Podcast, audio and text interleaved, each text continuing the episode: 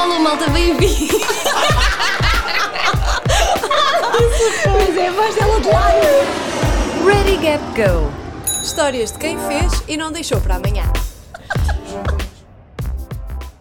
Alô, malta, bem-vindos ao Ready, Gap, Go, o podcast da Gap Year Portugal. O meu nome é Marta Cunha Grilo, estou aqui com a Rita Pinto Coelho. Olá, olá. E hoje tivemos uma convidada VIP. É verdade, hoje tivemos cá a CEO da Associação Gapir Portugal, a Joana Damas, que nos veio falar muito da, da sua experiência, sobretudo no voluntariado, que ela fez dois anos, dois verões seguidos em que foi para Cabo Verde. Tivemos aqui um pequeno debate sobre as coisas boas e menos boas do voluntariado. E ela também nos veio depois falar do intercâmbio que fez em Macau durante a licenciatura dela, que depois abriu portas a uma viagem de dois a três meses na, no Sudeste Asiático, que acabou com um joelho exposto, depois de um acidente de mota. Portanto, Ui, ui.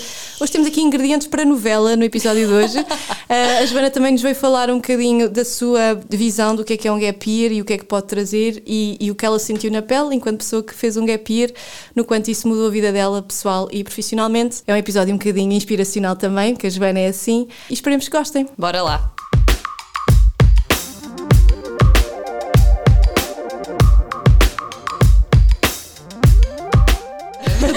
Olá! Estou aqui a fazer voz de circo quase. Ela que é CEO da Gap Year Portugal, que no fundo, Joana, quem melhor do que tu para nos dizer então o que é que é a Gap Year Portugal? Então, a Gap Year Portugal é eh, uma transformadora de sonhos, diria. É, é, é a associação eh, em Portugal responsável por eh, divulgar o conceito de Gap Year e por apoiar todos aqueles que o querem fazer, passar do plano à realidade. Discurso de CEO, muito é bem. mesmo, assim, impec, impec. Se na prática quer dizer o quê? Pá, queres mandar as pessoas para fazer gap Pá, years? na prática quer, dizer- quer mandar as pessoas a ir ter outras experiências e viver a vida e saírem da sua zona de conforto e quebrarem a rotina e irem ver cá mais mundo do que este que no- que nos é vendido. Ah, E tu és boa para, desmistificar esta ideia de que o gap year é só viagens. Exatamente, porque o gap year é muito mais do que isso, não é? O gap year, no fundo, é esta quebra da tua rotina, seja ela de que maneira for, não é? Pode ser através de viagens, e que é incrível, mas pode ser através de voluntariado, pode ser através de um estágio. Aqui o propósito é que tu saias da tua zona de conforto e que quebres esta rotina que tens no dia a dia, não é? Mas que isso não é só viagem, nem precisas de ir para o outro lado do mundo para viver um gap year, podes fazer um gap year aqui ao lado, não é? aqui em Portugal, que é tão ou mais válido que qualquer outro. Aqui o pressuposto é mesmo esse, é sai da tua zona de conforto, desafia-te, porque se não for um desafio E não tu faz agora tens sentido. visto isso até de outra maneira, porque tu és presidente num ano atípico. Completamente E atípico. portanto, vender um gap year, este ano teve que se reinventar ainda mais. Vender entre aspas, obviamente, aqui não se vende Sim, nada. sim, sim. Mas que se tu pensares até faz muito mais sentido, porque dás muito mais ênfase a esta ideia de que um gap year tu não precisas ir para o outro lado do mundo, tu precisas de querer muito ah, e precisas de desafiar, mas que o desafio não tem que ser em África ou nos Estados Unidos, ou pode ser aqui, pode ser na Amadora, pode ser eh, na Margem Sul, pode ser no Alentejo, pode ser em Lisboa, desde que tu tenhas este, este propósito muito focado de eu tô, porque é que eu estou a fazer um gap year, com que objetivo, mas portanto é um ano atípico, mas é um ano também muito desafiante de voltares um bocadinho à base daquilo que realmente é um gap year e o porquê de se fazer.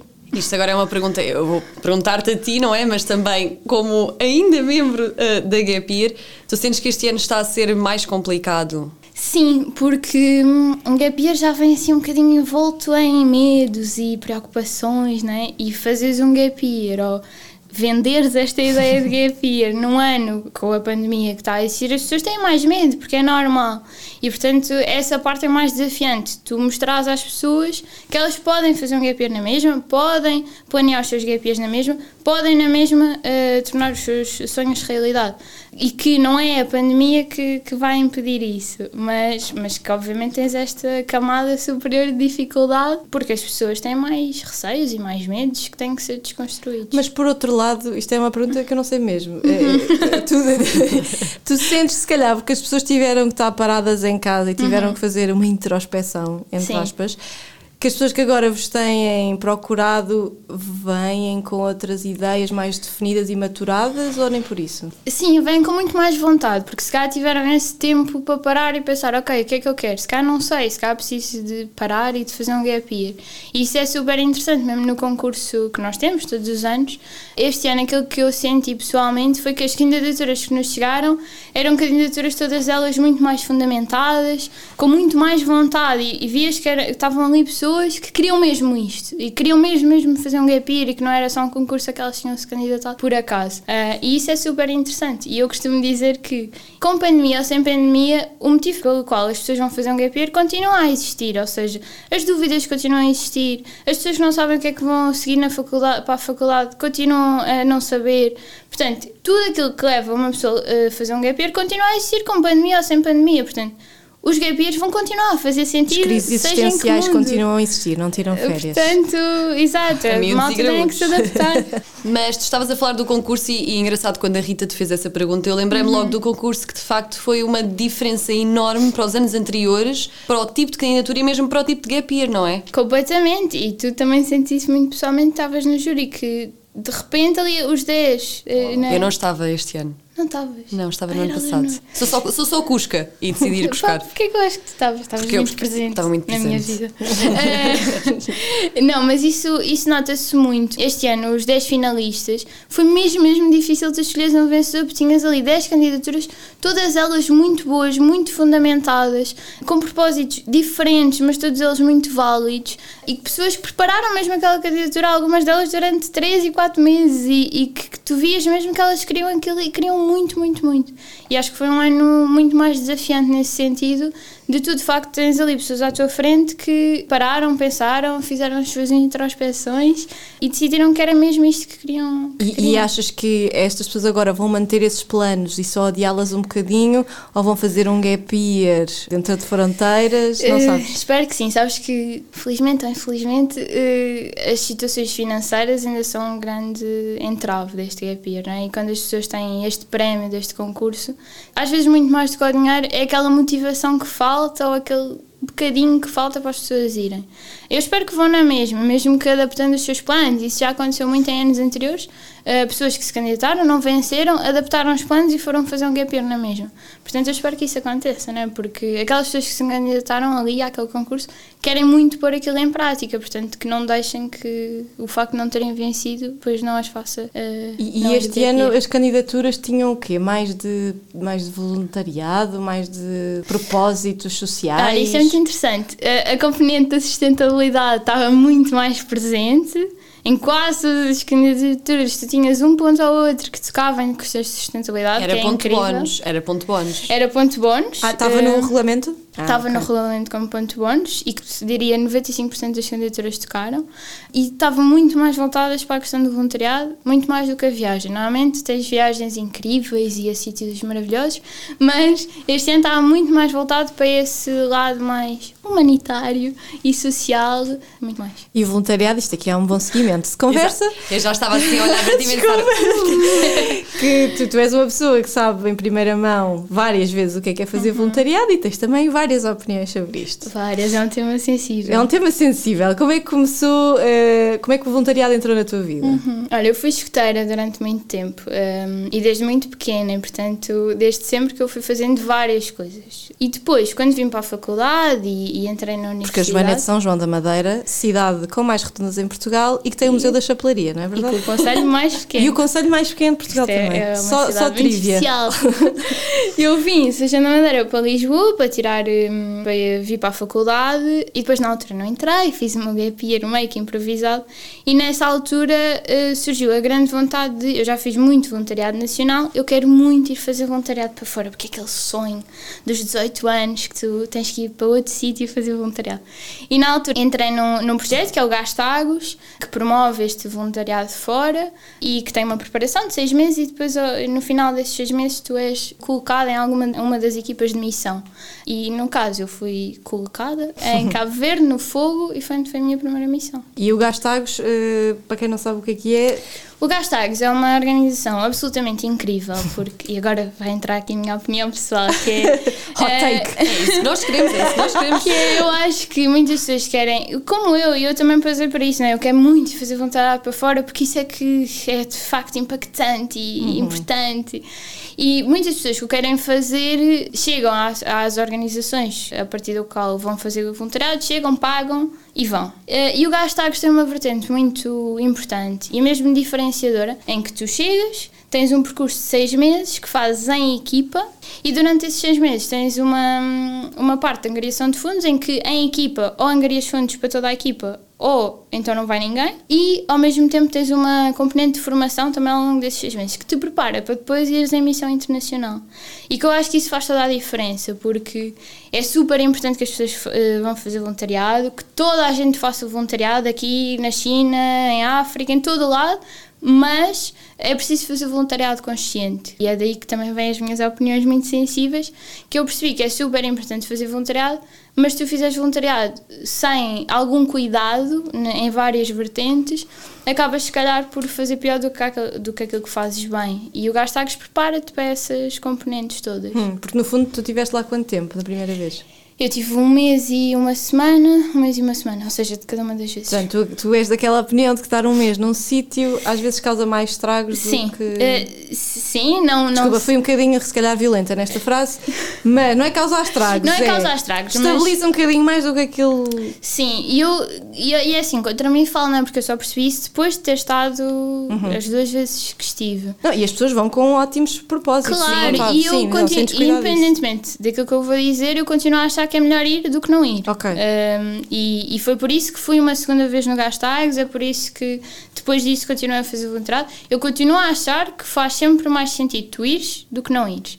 Agora, a verdade é que quando vais para um sítio durante um mês, principalmente quando tens contacto com crianças, quando tens contacto com idosos que são públicos por diferentes razões mais vulneráveis, há que ter cuidado com a mensagem que tu passas, com aquilo que vais lá deixar, porque no fundo tu estás lá um mês e para ti é incrível e voltas diferente e o mundo é diferente, mas eles continuam lá, não é? E tu foste ali causar um impacto que é positivo, mas que muitas vezes, por esta ligação emocional que tu também crias, que é normal e ainda bem, há estragos, não, não sei se quer chamar assim, mas há coisas menos boas que ficam, uhum. não é?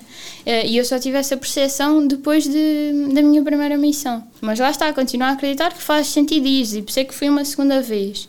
Uh, mas hoje em dia sou mais apologista de se vais um mês, se vais duas semanas, então vai há tanto voluntariado que podes fazer, podes ir construir casas, podes ir uh, fazer plantações, podes ir trabalhar numa quinta. Se calhar não tens de ter contacto com crianças ou não tens que estar a trabalhar com esse público em particular se vais estar um pouco tempo. Porque acabas por, se calhar, nem deixar a semente que queres, porque é muito pouco tempo. Sim. Um, e, portanto, Mas mesmo esse, isso tem muitas é, tem camadas muito complicadas, tem, não é? Porque tem, mesmo em construir casas estás se calhar a retirar trabalho a pessoas Exatamente. locais. É? Isso, isso, é, o, é toda é outra um questão, não é? Que depois é, é muito, isto é uma questão também muito importante quem vai fazer voluntariado, que é quando vais, então é importante saberes com que organização em que vais, se de facto estás a ir para um sítio que precisa ou que, em que a tua ajuda é bem-vinda, ou se estás a ir para um sítio que estás só a roubar trabalho a quem é desse sítio Portanto, isto do voluntariado tem muitas componentes e aquilo que eu sinto é que as pessoas, com a melhor das intenções, vão fazer voluntariado, mas que não param e não pensam em todas estas componentes e se calhar o impacto que tem, embora muito positivo, acaba por também ter componentes muito negativas. Mas é, é ou seja, é engraçado, como eu costumo dizer, sem piada. um, não, porque lá está, a questão de, das crianças, ou seja, das pessoas no geral, é algo que é falado há, há, muito tempo, ou pelo menos na, na, minha vida, neste caso, enquanto Marta, está presente já há algum tempo. Mas essa, essa ideia de que estamos, se calhar, a roubar trabalho a alguém, uhum. como é o caso uh, da malta que vai para algum lado. Um, para as quintas. Sim, ou mesmo ensinar inglês. Certo. Há malta qualificada para inglês isso. é muito. É complexo. Exatamente. Isso, complexo. Isso, isso foi algo sobre o qual eu acho que a primeira vez que me debrucei foi se calhar só há dois ou três anos, uhum. porque antes disso não tinha, não tinha isso presente na minha cabeça e acho que é super importante. Sabes porquê? Porque também é pouco falado, não é? Pois. Tu, quem ouves falar de voluntariado, na sua maioria, não querendo uh, generalizar, mas as pessoas que falam de voluntariado, hoje em dia não tanto, porque começou-se a falar mais disto, mas há uns anos aquilo, ah, eu vou para a África ensinar os pertinhos a inglês, ou vou ajudar as criancinhas que precisam muito. E eu queria, eu queria ir ajudar, mas quem saiu de lá ajudada fui eu. Exato, não é? Que é logo um uhum. propósito. Pronto, Sim. eu sou. que é logo um propósito completamente errado. Que é, obviamente, tu vais fazer voluntariado e, e há sempre uma componente que tu vais receber de volta. E que é normal, mas não é por isso que tu vais, ou não é por isso que tu deves ir. E quando tu sais numa experiência de voluntariado e aquilo que tu dizes é isso, é ah, eu saí e nem pensas no impacto que deixaste lá, ou aquilo que fizeste, ou então se calhar deixa de fazer sentido. O Gastax tem uma frase que eu gosto muito de utilizar que é tu quando fazes voluntariado uh, não vais dar a ninguém o peixe, vais ensinar a pescar. E isto é, é uma ideia muito importante, que é, tu quando vais e vais ensinar inglês, e vais ensinar inglês durante pouco tempo, se calhar não estás a dar uma cana a ninguém, se calhar estás a dar o peixe. Ou quando vais, sei lá, fazer campos de férias, que é um voluntariado, fazer campos de férias para Cabo Verde, que existe muito se calhar também não estás a ensinar ninguém a pescar, estás a dar o peixe, os putos estão ali duas semanas, incrível, super divertidos, mas depois, o que é que fica? Né? No fundo, se calhar não fica nada. E mais uma vez, contra mim falo, eu no primeiro ano também fui fazer campos de férias. E eu acho que é importante, obviamente que agora tenho estas opiniões todas, mas depois de ter passado por estas experiências. E precisei que fosse, e eu costumo contar esta história muitas vezes, precisei que fosse uma criança de lá a dizer-me determinadas coisas para eu perceber isto. Eu, eu costumo contar esta história que é que é engraçada e, e, e, é o significado também do, do porquê de eu achar tanto isto, que é, eu no primeiro ano fui fazer, fui fazer várias coisas, entre elas uns campos de férias, porque na Ilha do Fogo eh, os miúdos não vão à escola, porque eh, a Ilha do Fogo eh, subsiste pelo aquilo que se planta, portanto aquilo que as pessoas plantam é aquilo que elas comem e é assim que elas vivem. E, portanto, os putos, a partir dos 4 anos, vão todos para o, para o campo. E há uma porcentagem muito pequenina que vai para a escola. E, portanto, quando o Gastagas vai lá, que é no mês de agosto, fazer as várias atividades, faz também campos de férias para os miúdos, campos de férias educativos, para os miúdos tentarem aprender algumas das coisas que não aprendem na escola. E eu, primeiro ano, super entusiasmada, fomos, fizemos os campos de férias, super giro. O último dia uh, fizemos um paddy paper uh, com todos os temas, pronto. E chega um miúdo, que é o Carlos, que era assim, uh, um dos meus miúdos preferidos, muito revoltado e a chorar e muito agressivo e a dizer, Joana, não quero, não vou participar, muito, muito, muito chateado e eu sem perceber o que é que estava ali a acontecer. E tive ali uns 20 minutos com ele até ele se acalmar, até que ele me diz assim, olha Joana, sabes o que é, que é pior do que não te darem amor? E eu, branca, sem reação, não digo nada dele. É darem-te e tirarem-te. E vocês vêm cá fazer isto, vocês vêm cá um mês, isto, e nós divertimos-nos imenso, e é muito agir, mas depois passa um mês e vocês vão-se embora. E nós voltamos para o campo, para a nossa vida. Pai, naquele momento eu só saí dali, fui para, um, para o quarto, comecei a chorar. E só nesse momento é que me caiu, sabem? De fogo, quer dizer, eu venho aqui com a melhor das intenções que fui mas o que é que eu estou a fazer estes miúdos? Eu estive aqui um mês é verdade, eu vou voltar para a minha vida em Lisboa e eles vão continuar aqui no campo, na vida deles. Portanto, é ótimo. Eu, eu, lá está, mais uma vez, eu continuo a achar que o impacto que nós vamos e aquilo que ensinamos nos campos de férias é ótimo. Não, não tiro nenhum valor a isso.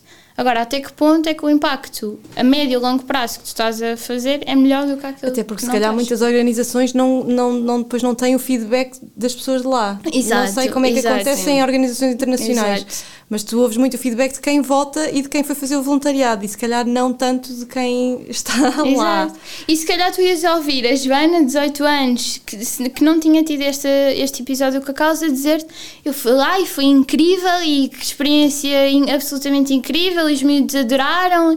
Percebes? Que ias ter a minha perspectiva e muitas vezes uma perspectiva ingênua, porque se não me disserem isto na cara, na altura, se não me tivessem dito isto na cara, eu nunca tinha parado para Ingênua pensar. e verdadeira sem mal nenhum, sem Claro, maldade nenhuma. exato. Sim, sim, porque sim. tu nem tens noção, não é? Tu vais lá com a melhor das intenções, ou Uhum. pelo menos é esse o o objetivo. Sim, eu acho que às vezes também falta muito, lá está, é esse contexto, no fundo, social, mas também político e cultural. Cultural. Que às vezes, é, é- às vezes não, que é super importante e às vezes nós, nós ou as pessoas, whatever, têm a tendência a achar que se calhar há uma coisa específica que para ali vai fazer imenso sentido, porque nos faz sentido para nós, mas se calhar che- chegas ali e não faz sentido nenhum, ou até pode fazer para metade da população, mas para a outra metade não faz. Isto é uma história, e eu nem sei até que ponto é que eu deveria estar a contar isto, porque a história não é minha, é tipo de uma amiga de uma amiga. Mito Mas- urbano já. É, é, basicamente, estás a ver? Já- eu já nem sei onde é que aquilo se passou, mas era um sítio qualquer em que foram para lá construir um poço na, na aldeia para terem ma- mais fácil acesso à água. E né, falaram com, com as pessoas de lá que, à partida, disseram que sim, que isso que precisavam, e passado um tempo o poço foi destruído. Voltaram lá a reconstruir. E o poço voltou a ser construído. E o que é que acontece? Eles, de facto, tiveram a preocupação de chegar lá, falar com as pessoas e perceber o que é que eles queriam, mas falaram com os homens, não falaram com as mulheres. As mulheres que iam não sei quantas horas ou não sei quantos quilómetros buscar água, que era o único tempo que elas tinham para estar tipo entre elas. Que engraçado. É. Lá está, estou aqui a contar esta história e não sei exatamente Não, mas os de nomes. ter, há de ter, mas- verdade. aí, Sim. Não, mas que isso é um ponto super válido, né? Porque hum, é, o- é outro grande problema do voluntariado, que é tu vais lá e vais à partida dar, ensinar aquilo que tu achas que eles precisam ou que achas que vais ajudar. Mas muitas vezes, isto é um erro muito comum de quem vai fazer voluntariado, é nós chega e pergunta, ok, o que é que vocês, o que é que vocês precisam de ajuda? O que é que vocês gostavam de aprender? O que é que, que, é que nós podemos ajudar? E vais lá achar aquilo que tu achas que eles, que eles precisam, que eles querem e não aquilo que de facto as pessoas e as comunidades precisam e querem. E essa história é, é super relevante porque é outro grande problema do voluntariado. E há poucas organiza- organizações que preparam para isso. E por isso é que eu acho que o Gastags isso em é- Portugal é de pode acontecer. especial. Se tu não perceberes um território ou uma cultura, até isso pode Sem acontecer e dúvida. falas a mesma língua e, tudo, e partilhas os mesmos valores à partida. Portanto, sim. Sim. sim, sim, Não há, se calhar, essa organização centralizada e que fala com todas as partes, como se calhar existe numa empresa ou qualquer coisa, Pois. não é? Yeah. Mas então tu fizeste gastagos dois anos seguidos, do verão. Exatamente. Enquanto estavas na faculdade, Enquanto estava no meu gap year, no teu gap year, eh, e depois enquanto estava no primeiro ano de faculdade. Pronto. Do meu novo curso. no teu novo curso, tiraste Comunicação. comunicação. E depois de, de- de dois anos em África, em Cabo Verde, para onde é que a vida te levou a seguir, Joana? Então, olha, depois saí do Gastags, entrei eh, na, na melhor organização portuguesa, que é a Year Portugal, na altura como voluntária eh, para a equipa da Road Trip, que é assim um, um projeto incrível da que É a cara da Year, quase, não é? É quase a cara da Gap Year. Para Eh, muita gente é o primeiro contacto que tem. É o primeiro contacto e, Sim, é, e é um projeto super importante e que levou também a Gap Year onde, onde ela está hoje, não é? Porque, porque é um projeto que passa por eh, 80 escolas eh, do país, que passa por todos os distritos, por todos os grupos de ilhas. Eh, nós costumamos dizer na Gap Year, e eu acho que com alguma razão, que é o projeto com mais alcance geográfico português. Não há, eh, não há Para projetos- jovens ou no geral? Para jovens, Para jovens do para jovens do ensino secundário. Uhum. Um, ti- roadshow é o, é o roadshow com maior eh, amplitude geográfica. E comecei aí, depois a vida levou-me para terras asiáticas. Eu fui fazer Erasmus em Macau, onde depois tive dois meses a viajar pela Ásia e agora cá estou. Como é que alguém decide pôr em primeiro lugar? Porquê? Não é Macau. como? Sim. Porquê? Olha, primeiro porque eu acho que, lá está, se é para fazer Erasmus, é para fazer num sítio completamente diferente. E na altura, hum, a minha faculdade para fora da Europa só tinha o Brasil e Macau. E eu achei, Só. o Brasil é muito. É muito banal. Não quero. A minha só tinha Brasil. O Brasil é muito parecido, não, não quero. Eh, e depois Macau, outro lado do mundo, pá, é mesmo isto, é mesmo isto. Porque eu queria muito uma experiência que me tirasse o chão, que fosse assim uma coisa mesmo diferente daquilo que eu estava habituado. E o Brasil, bem ou mal, há muitas coisas que são parecidas, não é? E por isso fui parar à outra ponta do mundo, a 26 horas de transportes, hum, a Macau. E como é que, quer dizer, primeiras impressões quando uma pessoa chega a Macau? Parecido, Olha, aquela não coisa de tu chegares num sítio e é tudo diferente. Não há, e eu vivi isto durante as primeiras semanas, que é não há uma rotina que seja igual.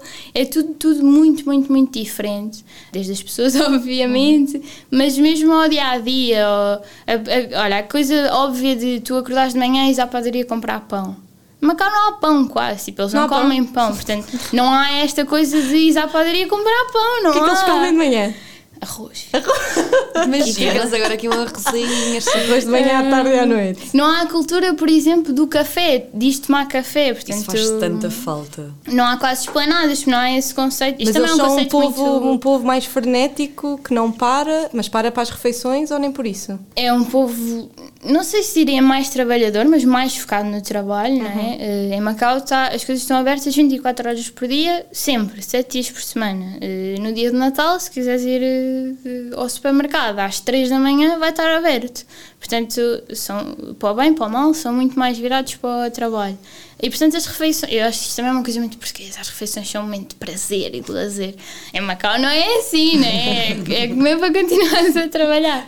Mas mesmo estas pequenas coisas que para nós é tipo quase chocante, então não há uma esplanada para ir tomar um café. A única esplanada em Macau que com este intuito de parares e beber o teu cafezinho era uma esplanada portuguesa. Estava-se mesmo a ver. Portanto, Já estava à espera. com o pastel nata, né? que também é, uma, é um, um pastel de nata um bocado diferente. 0 a mas- 10, comparecido. zero. E olha, e olha que eu não sou fã do pastel de nata português. Zero. tá? Portanto, a calçada portuguesa lá é mais parecida do que o pastel de nata. Sim, sim, sim, sim. O pastel de nata lá no fundo é massa folhada, folhada quebrada, nem é a massa folhada do pastel de nata. Depois é um ovo mexido dentro com Ovo canela. mexido. Disseste ovo mexido.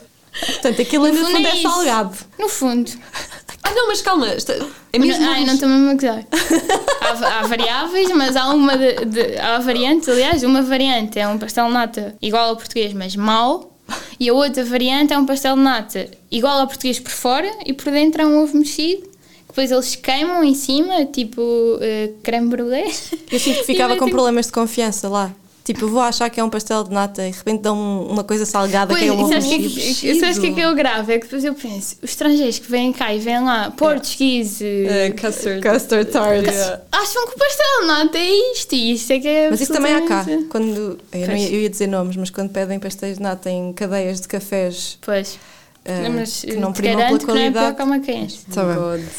E, lá, e, e- tu, e tu sentiste, conseguiste ter amigos chineses, macaenses? Aquilo é- há uma diferença entre os macaenses e os chineses? Há uma diferença clara.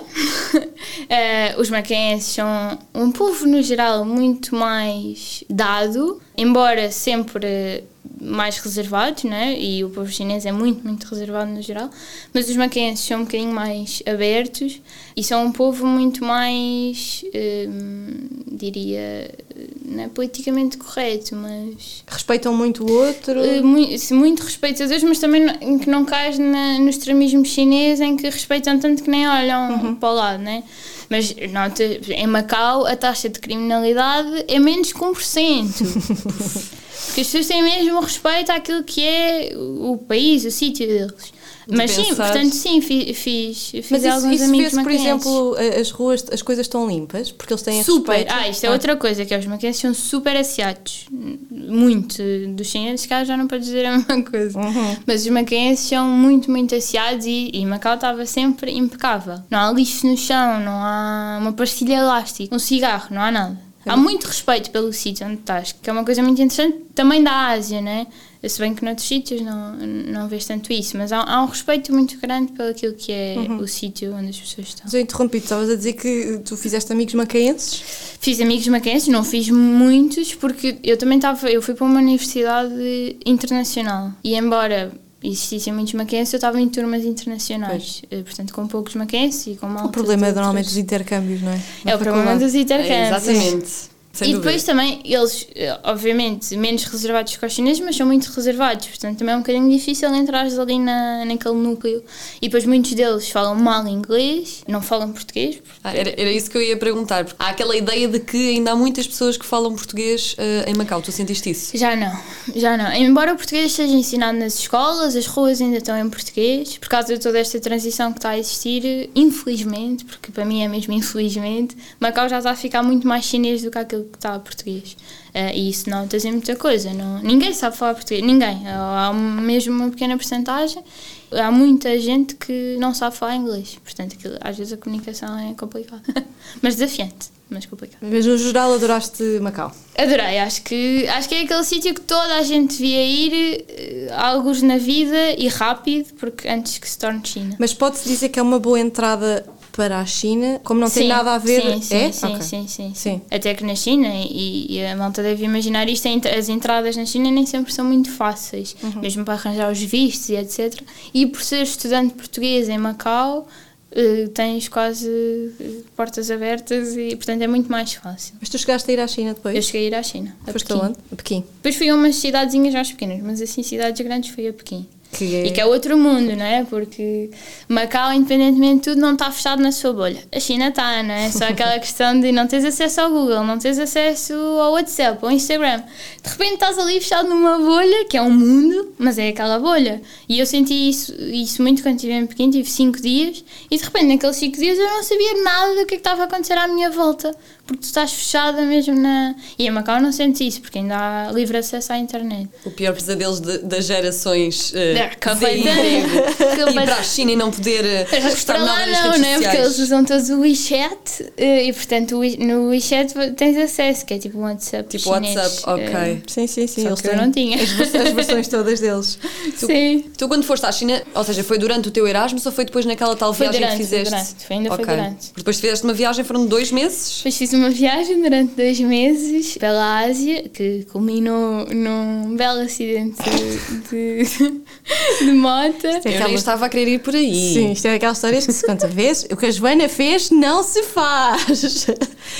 Mas, mas sim, foram dois meses. Passei pelo Myanmar, pelo Camboja, pela Tailândia, pelo Vietnã, por Laos, pela Indonésia, pelas Filipinas. E deixaste um bocado o teu Pela joelho Malásia e pela- e por Singapura. E deixei um bocadinho do meu joelho eh, na Tailândia. na Tailândia, Sim, exatamente. precisamos, ou seja, nós agora demos aqui esta abertura e rimos e tal, agora vais ter que contar, inevitavelmente. Então, nós, ta- eu estava com uma amiga, nós estávamos a ir para a praia, muito tranquilas. Portanto, e aquilo era uma subida. Mas era estavam a ir para a praia de moto. De, de moto. E era um loop, uma subida e depois uma descida. Pronto, nós subimos tranquilos e quando estamos a descer, o acelerador não desacelera. E tu, né, estás no início da descida e pensas qual é que é a opção? Ou se trava e vamos, to vamos todas projetadas, ou então tentamos perder velocidade.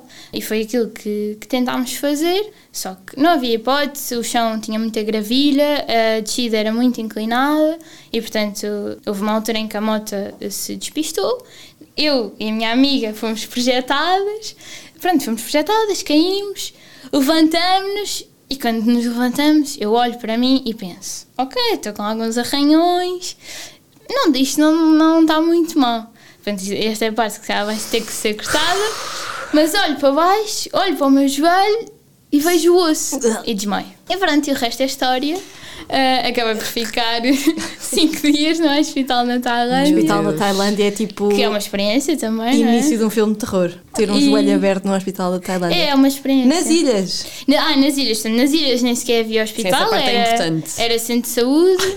Uh, nós estávamos. bem, Isto é, é a mesma turma, né? Nós estávamos no sul da ilha. Para chegar ao centro de saúde era uma hora, porque era no norte. Uh, nisto, nós caímos mesmo em frente a um, resta a um restaurante onde por acaso estava uma enfermeira alemã que começa logo a fazer alguns cuidados. Eu, entretanto, acordo cheia de dores, já com a perna esticada em cima da mesa uh, e com ela ao meu lado a dizer: Ah, it's going to be okay, darling, don't worry. E eu, tipo, olhar para o meu joelho e a pensar: Ah, que, que, como? Uh, entretanto, logo estás numa ilha, né? toda, toda a gente se conhece. A enfermeira do centro de saúde, por acaso, vivia no sul da ilha, portanto, apareceu de carro, pegou em nós, pôs-nos dentro de carro, começou a ir para o norte da ilha, a meio caminho encontrou a ambulância. Mas foi assim toda uma experiência interessante. Depois culminou já no hospital, na mainland da Tailândia. E, e terminou aí a tua viagem. E terminou a minha viagem. Felizmente estava há uma semana do fim. Meu Deus. E acabou. E regressaste a Portugal numa cadeira, numa cadeira de rodas. E regressei a Portugal numa cadeira de rodas, embora tenha entrado no aeroporto pelo meu pé. Trouxeste um recuerdo, pronto, físico, que agora fica para sempre. É uma experiência. Literalmente, é uma não? experiência. Há pessoas que trazem areia da Tailândia num frasquinho, tu trazes pedrinhas dentro do teu joelho. Dentro da tenda, mais precisamente. Originalidade, prémio, prémio do, do o souvenir mais original para Joana Damas.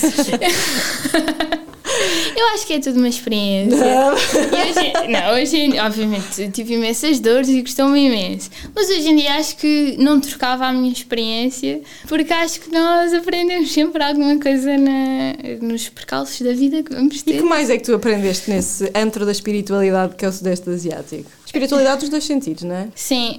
hum, Das festas e das- da religião. Obrigada pelo esclarecimento, Rita. Eu Imagina. acho que. Não, eu acredito mesmo que o Sudeste Asiático, dentro daquilo que é o mundo, eh, é talvez o sítio eh, mais diferente daquilo que nós, europeus, estamos habituados. Eh, E isso é uma experiência absolutamente transcendente, porque hum, quando tu estás num sítio que é completamente diferente, em que todos os costumes, todos os hábitos, todas as rotinas uh, são um desafio a ti própria, não é? Porque tu não estás habituada àquilo e estás num sítio mesmo completamente diferente. Eu acho que isso é fascinante e, e foi isso que, a, que o Sudeste Asiático, que Macau, me trouxe de muito bom, que foi, eu acho que sou uma pessoa até tolerante e, e consciente do diferente, mas vim muito mais atenta a esse tipo de coisas e, e muito mais tolerante, porque nós muitas vezes temos tendência àquilo que é muito diferente, somos um bocadinho judgy, não é? Tá, é quase, faz parte quase do ser humano. E quando tu estás num sítio como Macau, como a Ásia, em que é tudo diferente e até há coisas que tu discordas completamente porque não foi assim que tu foste educado, não é? E, e pensas, o que é que eles estão a fazer? Porque é que eles acham isto? Porque é que... E quando estás num sítio como a China, que é super tem o, o, sistema político que tem, não é? Aquilo tudo é muito, é muito estranho a ti, que és europeu e que acreditas nesta coisa da democracia. Esta coisa. É, é, muito fácil tu julgares, é muito fácil tu apontares o dedo. E eu acho que é isto que viajar no geral, mas viajar para o Sudeste Asiático tem de bom, é que é um choque tão grande contigo e com os teus valores que te faz repensar tudo e de facto até que ponto é que nós temos as verdades absolutas, que não temos. E portanto eu acho que foi uma eu gosto, gosto mesmo de acreditar que vi uma pessoa muito mais humilde do Sudeste Asiático e muito mais tolerante e a pensar duas vezes antes de julgar o que quer que seja. Eu até acho que sou, lá está, eu acho que sou uma pessoa tolerante, mas acho que é um desafio muito grande que, que viajar te dá. Mas achas que, quer dizer, não achas que uma pessoa tem que estar predisposta a, a, a, poder rever os seus valores, porque há pessoas que vão para esses claro, sítios. Claro, mas às vezes és obrigada. Mas sim, claro que sim. Pois, é que sinto claro que, que, há pessoas que devem ir para a Tailândia, lá para, para os sítios das festas, estão lá duas uhum. semanas, não tiveram claro. contacto nenhum, estar ali ou estar no Algarve. Mas se calhar aí de, diferente estão a fazer pouco, pois, percebes? Pois, pois. Ou seja, estão a viver a sua rotina em vez de ser no Algarve ou na Tailândia, certo, certo, mas okay. yeah. não vão com o propósito de abrir-se ao, ao, mundo, não é? Uhum. E depois também tem um outro lado muito bonito, que é a Ásia em muitos sítios ainda é muito um, cru, no bom sentido, né? E por exemplo, no Myanmar foi fascinante porque eu passei lá o Natal e de repente no dia de Natal nós fomos fazer aquela coisa que todos os turistas fazem no Myanmar, que é ir ver o nascer do sol. E que é uma coisa super turística e que a maior parte das pessoas dizem, ah, isso já não é nada cru porque isso foi feito para o turismo verdade, mas que tem ali na essência um ritual uh, muito próprio do Myanmar, que é eles agradecem todos os dias o facto do sol nascer. E que isto para nós Lindo. é uma coisa super. Né? Ninguém acorda para agradecer o sol ter nascido. E que por um lado é um bocadinho tu voltares à base daquilo que é a vida, daquilo que é ser humano e, e que é mesmo, mesmo bonito, porque aquelas pessoas, de, sei lá, das miúdos de 2 anos a, a pessoas de 90, toda a gente acorda às 5 da manhã para agradecer o sol ter nascido. E essas pequenas coisas fazem-te um bocadinho voltar ao teu centro e pensar, quem que consumismo é que nós vivemos que não, já não agradecemos a este tipo de coisas, porque não faz parte, não é? Eu acho que também tem essa parte muito bonita, que é que tu voltas-te a recentrar um bocadinho contigo. E voltando, foi muito filosófico. É, foi, foi, foi bastante. não, mas necessário, mas necessário. Foi, foi, foi clássico Joana Damas, mas, clássico, foi, mas, mas foi bonito, foi bonito. Estavas agora a falar em voltar e voltando também uhum. ao momento em que tu regressaste depois a Portugal, a partir daí terminaste o curso. Uhum. E na altura eu já era voluntária da Gapir e quando terminei o curso, o presidente da Gapir na altura, o Tiago, lançou-me o desafio de fazer parte da direção da Gapir. E que na altura era tudo aquilo que eu queria e não sabia, porque. E agora só fazendo aqui um parênteses atrás, eu quando estive a fazer voluntariado em Cabo Verde a primeira vez, eu eh, não sei se já falámos disto, mas eu queria muito medicina, acabei por não entrar em medicina e depois fiz o meu gap year onde tentei perceber, ok, o que é que eu quero. E quando eu estive a fazer voluntariado em Cabo Verde, eu voltei-me a reapaixonar pelas pessoas e percebi que eu não sei bem o que é que é fazer da vida, hoje em dia ainda não tenho a certeza, mas eu percebi que eu quero fazer algo que tenha a ver com pessoas e que tenha impacto nas pessoas e que ajude as pessoas de alguma maneira e que hoje também consigo perceber que era por causa disso que eu queria medicina. Portanto, agora voltando ao projeto. parênteses. Eu acabei o curso de comunicação sem saber o que é que queria fazer, mas a, a, continuar a saber isto, que quero trabalhar com pessoas e quero fazer alguma coisa que no fim do dia eu ter feito seja melhor para o mundo do que eu não ter feito, percebem? É, por isso é que eu também sou um bocadinho anti-capitalismo e etc. porque, chato, isso é, é, uma conversa para outro dia. E, e na altura estava assim nesta dúvida, estava até a pensar em ir para a Índia, fazer um projeto de voluntariado, estava assim muito nesta onda. E o Tiago, quando veio fazer essa proposta, eu pensei, fogo, é exatamente isto, eu acredito tanto nisto. O gap year na minha vida fez tanto sentido. Se não fosse o gap year, hoje em dia eu não era quem sou, nem estava a fazer aquilo que estou a fazer. Né? Na cabeça da Joana de 18 anos, hoje em dia eu teria acabado o curso de medicina e, e não teria tido as, todas as experiências que tive, nunca teria ido para Macau. E de repente tenho aqui a oportunidade de fazer parte de uma organização que todos os dias faz a diferença e que promove esta coisa espetacular, tu saís da tua zona de conforto e ires fazer outro tipo de coisas. E foi aí que começou um bocadinho agora esta jornada mais profissional da, da GAPIA. E tu, enquanto, neste caso, CEO, que eu sei que tu uh. adoras, adoras que, que eu te chame CEO. Sigla, sigla inglesa, não é? Ao presidente. É, tem um peso. não, tu, enquanto presidente da associação, da, da Gap Year Portugal, onde é que tu esperas, ou o que é que tu esperas, no fundo, contribuir para a associação e onde é que tu esperas que a associação, no fundo, nos próximos anos, uh, onde é que esperas que a associação chegue? Até onde? Ou até quem? Uhum. Olha, eu espero, como presidente, como associação, não sei, sei diferenciar estas duas coisas, mas o facto de eu ter aceito isto agora de ser presidente da GAPIR e de continuar a contribuir para esta associação é o acreditar pleno uh, de que é uma associação super importante na sociedade portuguesa, uh, porque é a organização, eu gosto de acreditar se calhar a organização que faz mais este trabalho, de mostrar às pessoas que é possível fazer outra coisa que não este percurso dito normal. Esta linha super reta faz muita confusão que todos nós e a sociedade portuguesa uh, no geral continua a tentar nos pôr-nos em caixinhas de sais do secundário, entras na caixinha da universidade, sais da caixa da universidade, entras na caixinha do mestrado. E isto faz muita confusão, porque o ser humano não é uma caixa, não tem que o ser, e portanto há alguém que tem que mostrar às pessoas e aos jovens, uh, ingênuos na altura como eu era, que não sabia as possibilidades que o mundo tinha, de que há mais mundo fora desta caixa onde nos tentam pôr todos os dias. Uh, e é por causa disto que eu acredito que a GPA Portugal tem mesmo um papel preponderante e é aí que eu espero que ela chegue a todas as pessoas. Que todas as pessoas saibam que isto é uma possibilidade. Eu não acredito que toda a gente tem que fazer um gap year, porque há pessoas que sabem o que é que querem fazer. Eu acredito que o gap year tem um, um, valor e um impacto positivo para toda a gente que o faz. Mas não acredito que toda a gente tem que o fazer. Acredito que toda a gente tem que saber que fazer um gap year, que ir fazer voluntariado para fora, que ir estagiar, que ir fazer outro tipo de coisas é possível e é bom e é incrível e é espetacular. E normalizar esta questão de temos todos que seguir esta linha muito direitinha, porque não temos, não temos que ser todos iguais, ainda bem, não somos todos iguais em nada, porque é que continua a haver esta, esta, esta força de temos todos que seguir esta, esta linha. pressão, não é? Esta pressão, obrigada. Porque continua a existir esta pressão de que temos que ser todos iguais e temos todos que acabar o secundário, ir para a universidade, ir para o mestrado e trabalhar. Pá, que seca! Tipo, o ser humano é tão mais fixe do que isto. E por isso é que eu acredito tanto na gap year e, e pessoalmente acredito muito porque foi isto que aconteceu comigo, mas porque acredito mesmo que qualquer pessoa que tenha a possibilidade de ir fazer outro tipo de coisas, de se pôr à prova, não só vai se conhecer muito melhor, não só vai saber muito melhor aquilo que quer, como vai perceber que há mais mundo fora deste mundo em que no dia a dia vivemos e que é normal, não é? No fundo, que a vida é cheia de possibilidades e, portanto, nós não temos que nos limitar. Eu costumo dizer que é injusto uh, as pessoas que não fazem mais do que esta linha, porque estão a ser injustas com elas próprias, porque a vida é muito mais do que isto. Quem fala assim não é gago. Exatamente, era o que eu ia dizer. Acho que todo este discurso acaba por mostrar, ok, é por isto que és a presidente da Gap Year Portugal. É por causa desta revoltazinha. não, eu acho, lá está, não querendo, não, não é puxar a brasa à sardinha. Uhum. Eh, eu, eu, sou péssima, eu tento sempre entrar com as discussões e estrago tudo. Mas dizer-te que eu, pessoalmente, enquanto Marta, estou muito entusiasmada para, para este ano, já te disse isto várias vezes, para este ano e para os próximos, porque eu acho que essa tua forma de pensar, de ser e a forma como tu visualizas e imaginas também uhum. a gap year daqui a uns anos e a mensagem, etc., acho que é super, super importante. Eu não podia estar mais de acordo contigo.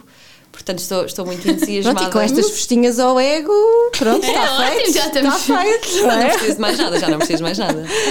Pronto, é isso. Continuarás a, a, a direcionar esta associação. Uf para, para chegar a toda a gente que, que quer. Espero que sim. Eu espero que o meu sonho é mesmo este: é que um dia alguém que esteja a acabar o décimo segundo saiba, ok, então a minha opção é ir para a faculdade A, ir trabalhar B ou ir fazer um gap year C e que isto seja uma coisa tão natural como comer cereais com leite ao pequeno almoço. Leite com cereais, Joana. Uh, outra discussão. Uh, mas que passa a ser uma coisa mesmo normal, que as pessoas sabem que é uma. Como o Erasmus é hoje em dia, não é? E se nós pensarmos que há 10 anos não era. E hoje em dia toda a gente sabe o que é, que é fazer Erasmus. Portanto, eu quero que daqui a 10 anos ou daqui a 5 anos toda a gente sabe o que é, que é fazer um year e se quiser o vá fazer e já não haja este, este, este medo ou este receio ou esta ideia pré-concebida de que gap year é um desperdício de tempo, porque é o contrário, completamente. E quem tiver dúvidas vai falar contigo, quem Sim. tiver curiosidade vai falar contigo. Comigo quem, não, tiver coi quem tiver coisas mais para dizer também não pode, não pode ir dizer, não pode ir comentar hate, não podem ser haters nas redes ah. sociais, só se tiverem curiosidade ou, ou se tiverem vontade, não é? Também aqui em tom de despedida, tu gostavas de deixar alguma mensagem, apesar de já, já teres dito muita coisa, uhum. há mais alguma coisa que tu gostavas de, de dizer a quem eventualmente nos ouvir. Qualquer que seja a razão, uh, ou as razões uh, pelas quais as pessoas não vão fazer um gap year, ou, ou porque têm medo, ou porque os pais não, não são a favor, ou porque o que quer que seja, que venham falar connosco. Porque eu acho que o que a Gap Year Portugal também tem de bom é mostrar que há várias pessoas que o fazem, há, há várias pessoas que já o fizeram, há várias pessoas que o fizeram e que continuam a trabalhar, há, há, várias pessoas que fizeram e que vão para os cursos e estudam, porque eu sei que isto é um medo muito grande dos pais. Uh, e portanto, qualquer que seja a razão que está a impedir as pessoas de irem fazer um gap year, então venham falar connosco, porque é para isso que nós existimos e é por isso que nós fazemos o que fazemos todos os dias. Sim, senhora. Yes. Joana Damas, Presidente da GP Portugal. obrigada. Muito obrigada por teres vindo partilhar um bocadinho connosco a tua filosofia de vida e de trabalho também. Sim, exatamente. Obrigada, tchau. Obrigada. Até à próxima.